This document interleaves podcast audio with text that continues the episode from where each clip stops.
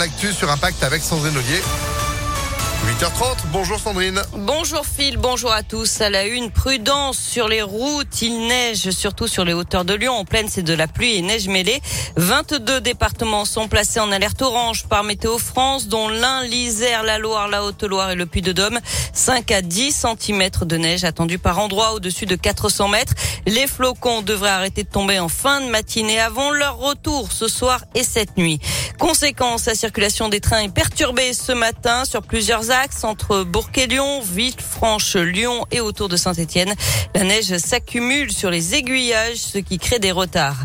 L'actualité, c'est aussi les prix des carburants qui baissent aujourd'hui. Moins 18 centimes, une mesure qui va durer quatre mois.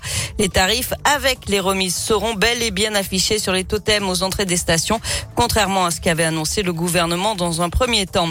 La France risque de devoir se passer du gaz russe. Poutine veut que les pays européens payent leur importation de gaz russe en roubles dès aujourd'hui, ce que refusent la France et l'Allemagne. En tout cas, si Poutine met sa menace à exécution, les prix vont encore s'envoler. Alors partout, on cherche des idées pour réaliser des économies d'énergie. Les collectivités locales d'Auvergne-Rhône-Alpes ont eu une idée, justement, la mise en place de vélos dans chacun de leurs bâtiments. Des vélos qui permettront de générer du courant.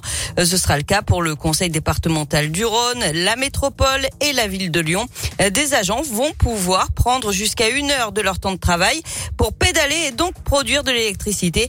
Euh, Cindy Namo est élue au conseil départemental. Alors en fait, on est parti de deux constats assez simples. Euh, avec les prix de l'énergie qui font qu'augmenter, bah, il fallait qu'on trouve une, une alternative pour contrebalancer ça. Donc on s'est dit, avec le temps qu'on passe au bureau, au téléphone, devant son ordinateur, bah, on s'est dit qu'une une pratique sportive, ça pouvait nous permettre de, de se libérer un peu la tête déjà. Euh, et donc c'est comme ça qu'est venue l'idée de du vélo. C'est le même qu'on trouve par exemple dans les gares, vous savez, où on est obligé de pédaler pour recharger son, son téléphone. Alors je sais bien, on, on va pas économiser des millions mais on s'est dit que si chacun y mettait un peu du sien, on pourrait produire une électricité propre et 100% gratuite surtout. C'est ça qui est intéressant. Donc il y a aucune raison qu'on ne mette pas ça en place. Et une expérimentation pourrait aussi être développée dans d'autres établissements publics, mais aussi dans les écoles. Euh, L'occasion pour les enfants de pédaler directement dans les classes pour faire fonctionner leur tableau numérique, par exemple. On passe au sport avec du foot et les filles de l'OL qualifiées pour les demi-finales de la Ligue des Champions. Elles ont battu la Juventus Turin 3 buts 1 hier soir à l'OL Stadium. En demi-finale, elles affronteront le PSG. Il y aura donc une équipe française en finale de la Ligue des Champions féminines.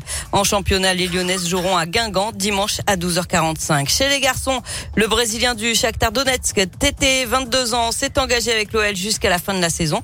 Il était libre d'aller où il voulait depuis l'invasion russe de l'Ukraine qui l'empêchait de jouer avec son club. Toujours en foot, tirage au sort de la phase de groupe de la Coupe du Monde au Qatar. C'est ce soir à 18h. L'équipe de France est tête de série.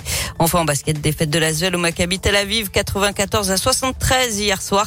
Les Villeurbanais sont avant-derniers de l'Euroleague. Merci beaucoup Sandrine pour l'info qui continue à pactfm.fr. Vous êtes de retour à 9h. À tout à l'heure. À tout à l'heure, 8h34. Météolion.net